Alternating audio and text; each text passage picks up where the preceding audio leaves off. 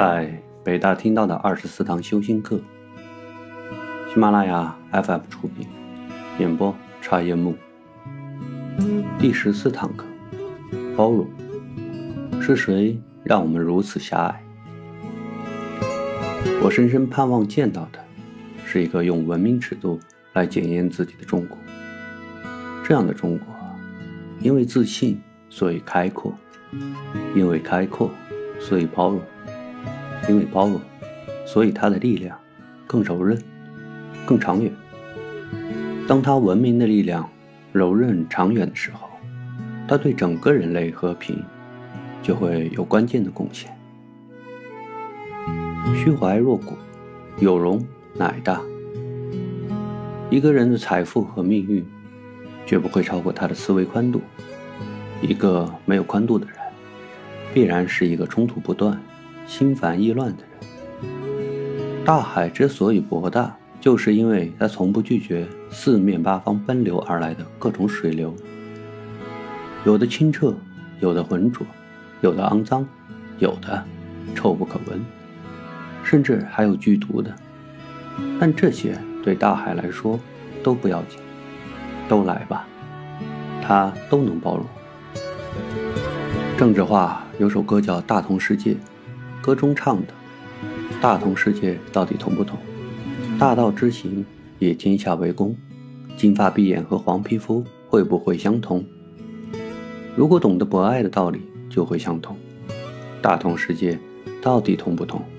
文化之行也天下为公，华语国剧和摇滚乐会不会相同？如果懂得包容的道理，就会相同。歌词耳熟能详。但却是普通人难以企及的人生境界。佛说，修道的人如果不能忍受毁谤、恶骂、讥讽、如饮甘露者，就不能算修道之人。或许我们成不了佛，但若能在生活中多些起码的包容，处处心存善念，我们同样可以变得伟大。有句话讲得很有哲理：如果你能容下五百人。你就可以做连长。如果你只能容下五个人，那你顶多能做个代理班长。古人云：“有容乃大。”一个人只有容得下人，才能赢得他人，成就自我。全球餐饮业巨头麦当劳掌门人克洛克的做法就很值得效仿。麦当劳的人才来自于你能想象得到的任何一个职业：警察出身的邓纳姆。教授出身的特雷斯曼，法官出身的史密斯，金融出身的希罗克曼，传教士出身的凯兹，牙医出身的瓦鲁佐，其中还不乏一些脾气古怪的人。但克罗克认为，只要是人才，能够为麦当劳带来效益或者发展前景，那么麦当劳就应该容纳他。克洛克本人举止高贵，谈吐优雅，讨厌男人留长头发。但他却提拔了披着长发的克罗恩出任广告经理，因为克罗恩是设计出麦当劳叔叔的功臣。克洛克也看不惯别人上班衣装不整齐，但他对董事长特纳脱掉外套卷着袖子办公的样子却能视而不见。包容绝不仅仅是企业家的事情，世界三大宗教——佛教、基督教、伊斯兰教，以及我们的儒学、道教。乃至世界上所有的宗教，都主张信徒们包容。老百姓也常说：“海纳百川，有容乃大。”这里的“容”就是包容，是对他人长处、短处和过错的一种包容。度量大就能得人心，大众谋，成其强大，创造和谐。唐代名相狄仁杰急公好义，胸襟宽广。有一次。朝廷下令派他的同僚郑宗志去一个蛮荒之地出使。郑宗志的母亲年老而且多病，让他丢下母亲远行出使，他心里很不是滋味。但是朝廷有令，又不得不听。临行前，郑崇志不免向同僚们诉说自己的担心。狄仁杰听了，非常同情他，立即求见主管此事的长吏厉仁基，说。郑同志的母亲老弱多病，我们怎么忍心让他远行出使呢？不如让我代替他去吧。狄仁杰听完非常感慨，深受感动。原来他当时正在和司马李孝廉闹矛盾，两人相互排挤，形同陌路。再看看急公好义的狄仁杰，狄仁杰感到非常的惭愧。他主动找到李孝廉，把狄仁杰的事情说了一遍，并且真诚地说：“与狄公相比，我们真是自愧不如啊。”李孝廉也深受感动，二人从此捐济前嫌，以亲密。即使是曾经诋毁过自己的人，狄仁杰也能够不暇私怨，为国家考虑，与他们和睦相处。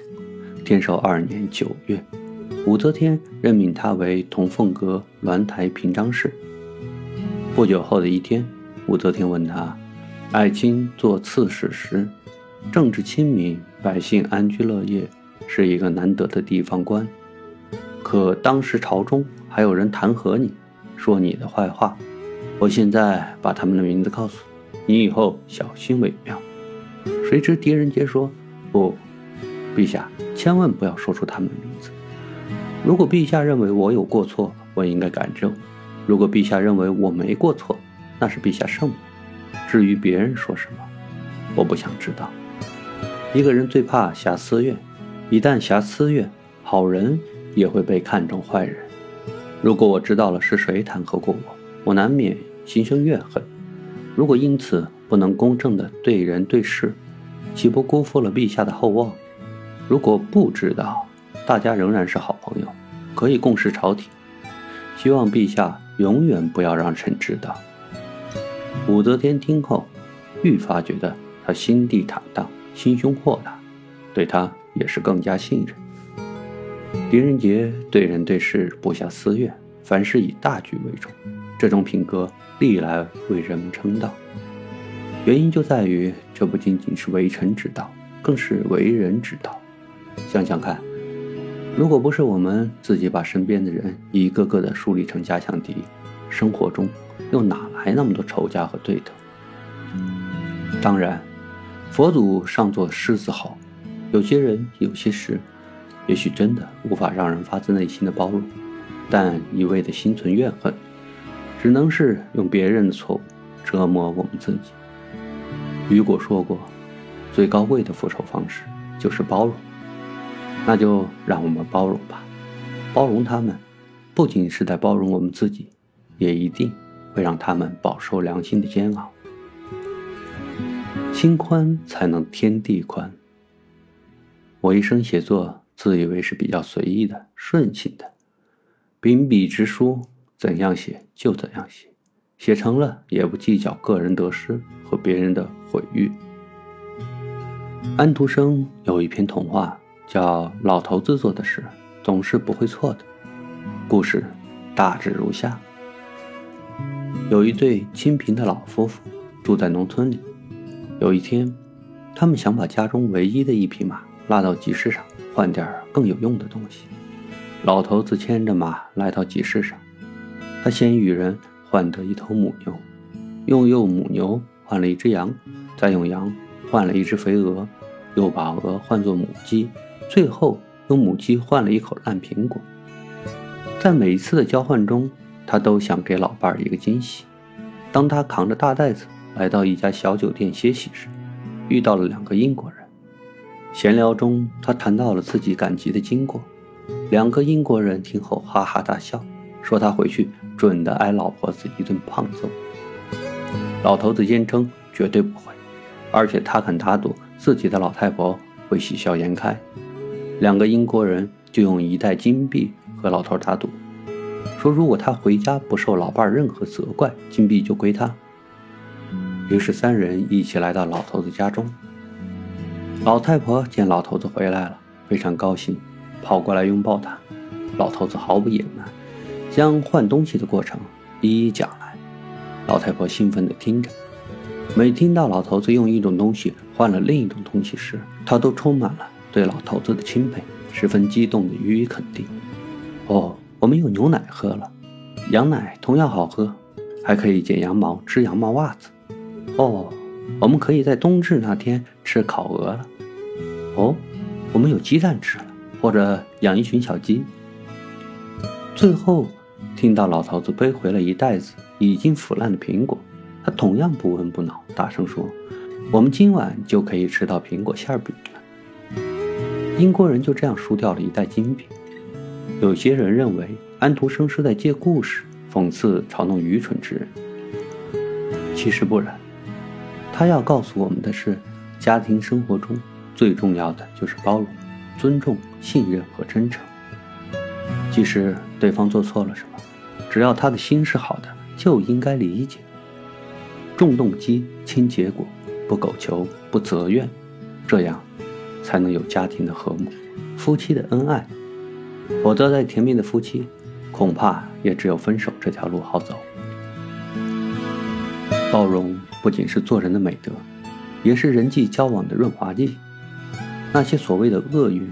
其实往往都是因为他人一时的狭隘、些许的刻薄，而在自己前进的路上自设的一块绊脚石；而一些所谓的幸运，也是因为无意中对他人一时的宽容、些许的帮助，而拓宽了自己的道路。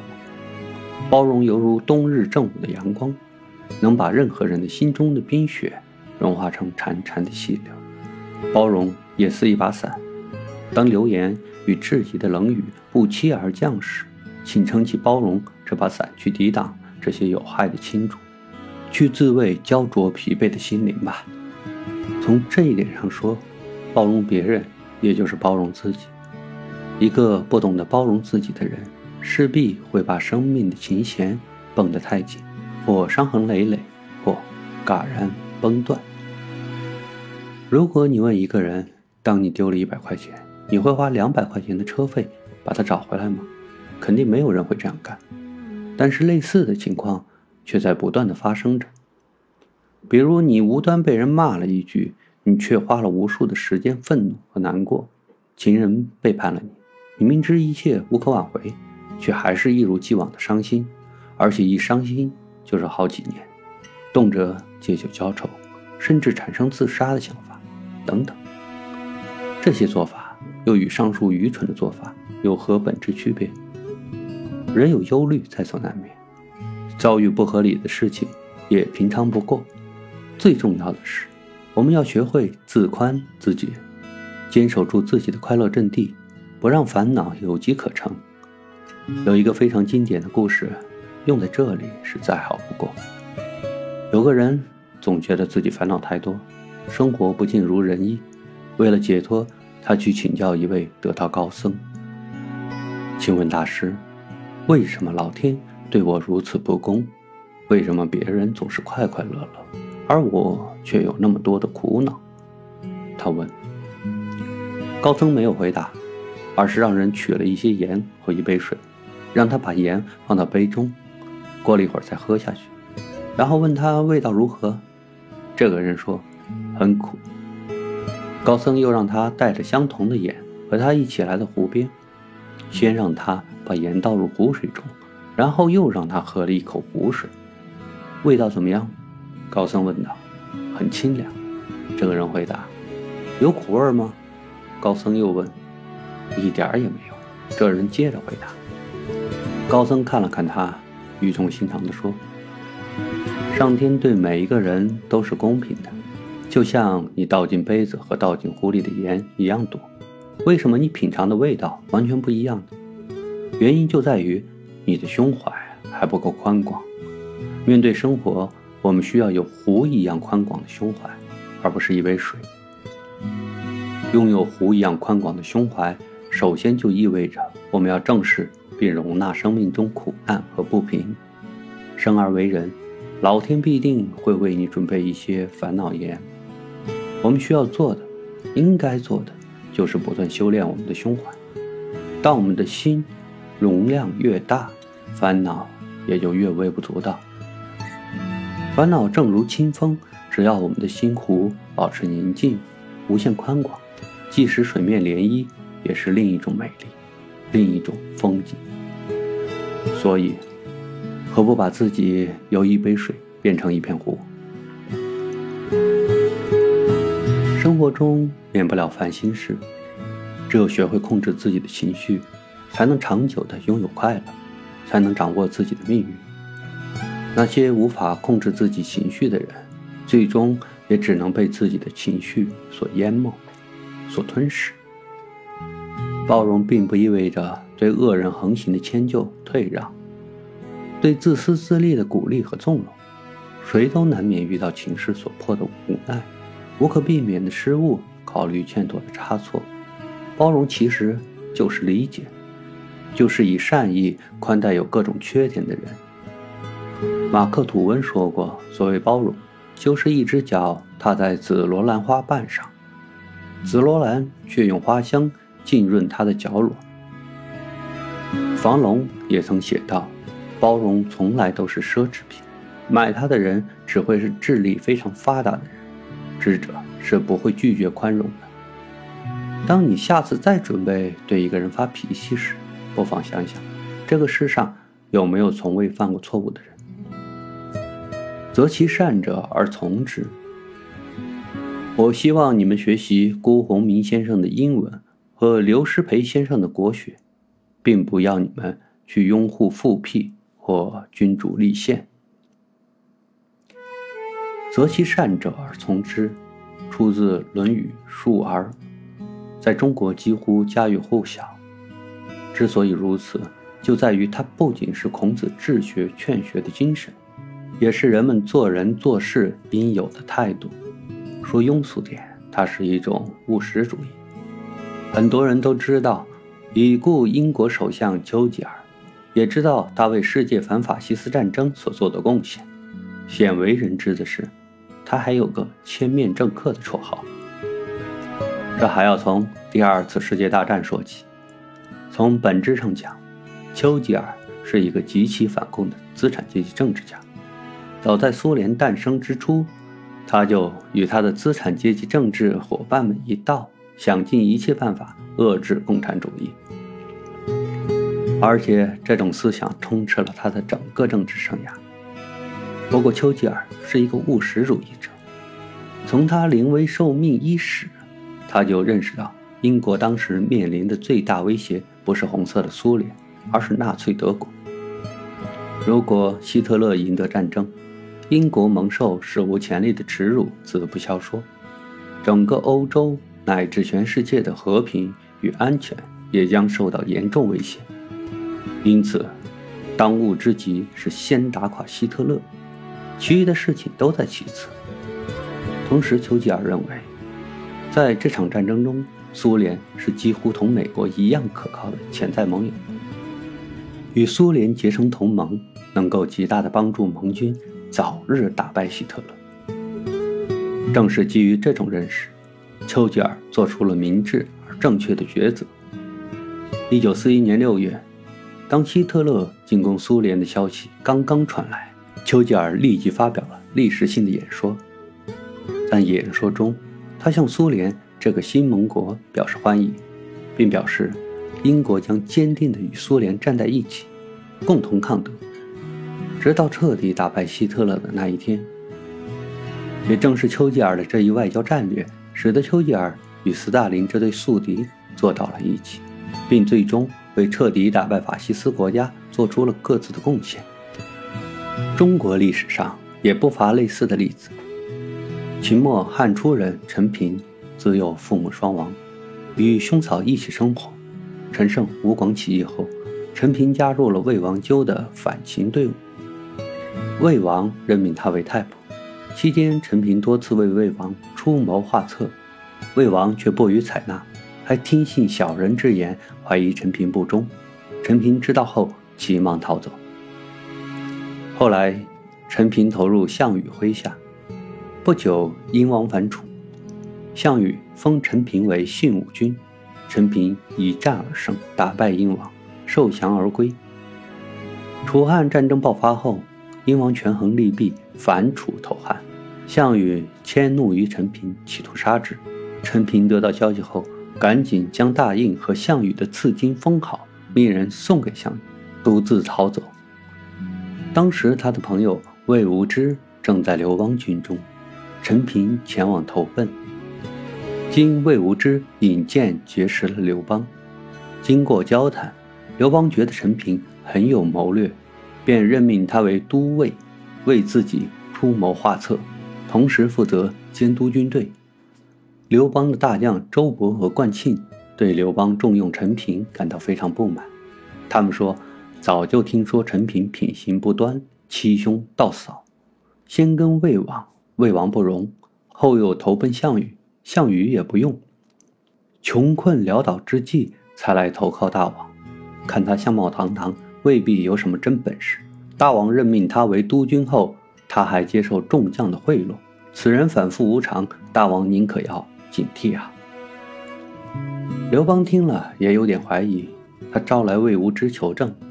魏无知说：“臣向大王推荐的是陈平的才能。”刘邦点头称是，然后找了一个恰当的时机，当着众人的面诘问陈平：“听说先生曾经侍奉过魏王，不合意又到项羽那里，现在又来到我这里，守信用的人。”会如此三心二意吗？听说先生刚刚上任就接受贿赂，廉洁正直的人也不会如此吧？陈平坦率地回答：“魏王非常固执，不纳忠言，我才投奔项王。项羽志大才疏，任人唯亲，对人并不信任，所以我就离开了他。听说您重视贤才，任贤使能，所以我才来投奔。离开项羽时。”我把他赏赐的钱财全部送还了他，现在我两手空空，不接受别人的钱财就无法生活。这难道是我的错吗？如果大王认为我有可取之处，就把我留下；如果大王听信别人的传言，请大王准许我回家，那些钱财还未用掉，我原封交回就好。刘邦听后，赶紧向陈平道歉。并拜他为护军中尉，专门负责监督和考察大小将官。陈平感念刘邦的知遇之恩，此后一心辅佐刘邦，多次救刘邦于危难之中，对西汉的建立功不可没。刘邦死后，陈平还协助周勃诛灭诸吕，进一步巩固了汉王朝的基业。古人云：“水至清则无鱼，人至察则无徒。”刘邦不因小过而失大节，实属难能可贵。有道是人无完人，为人处事不能盯住别人的缺点不放。我们交朋友，交的是朋友的优点；我们用人才，用的是他的才能。只要大节无错，就没有必要吹毛求疵、求全责备。众所周知，蔡元培先生是北大，也是整个中国教育界。里程碑式的人物，思想自由、兼容并包，则是其办学方针。他为什么要强调这几个字呢？因为他知道尺有所短，寸有所长。一个人肯定有弱点，但有弱点的人并不一定都不可取。相反，某些弱点还是成就某些优点的基础。所以办学必须择其善者而从之。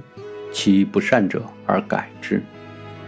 正是本着这种思想，蔡先生任北大校长时，既聘请了陈独秀、胡适、李大钊、钱玄同、刘半农、周作人、沈一墨等一大批新文化运动的健将任教；另一方面，他也聘请了大批在学术上有造诣，但政治上很保守甚至顽固的学者，如一直视清帝为宗主的辜鸿铭。曾经和袁世凯狼狈为奸的刘师培等人，对此有些人很不理解，但蔡元培坚持自己的主见，并说：“我希望你们学习辜鸿铭先生的英文和刘师培先生的国学，并不要你们去拥护复辟或君主立宪。”也正是在这句话的引导下，北大才成为民国时期的人才摇篮。为民主革命和社会主义革命输送了大批的人才。总之，我们不能总戴着意识形态的眼镜看人，动不动就与人划清界限。每个人都有自己的优势和缺点，我们要学习他人的优势，见贤思齐，择其善者而从之，其不善者而改之。另一方面，人不能自视清高。当你觉得有些人的某些缺点让你难以容忍时，这些缺点或许就存在于你身上，甚至比对方更甚。摆正自己的心态，客观的认识自己，也评价别人。自己做得好与不好，让大众去评价。武断的与别人划清界限，难保不是在画地为牢。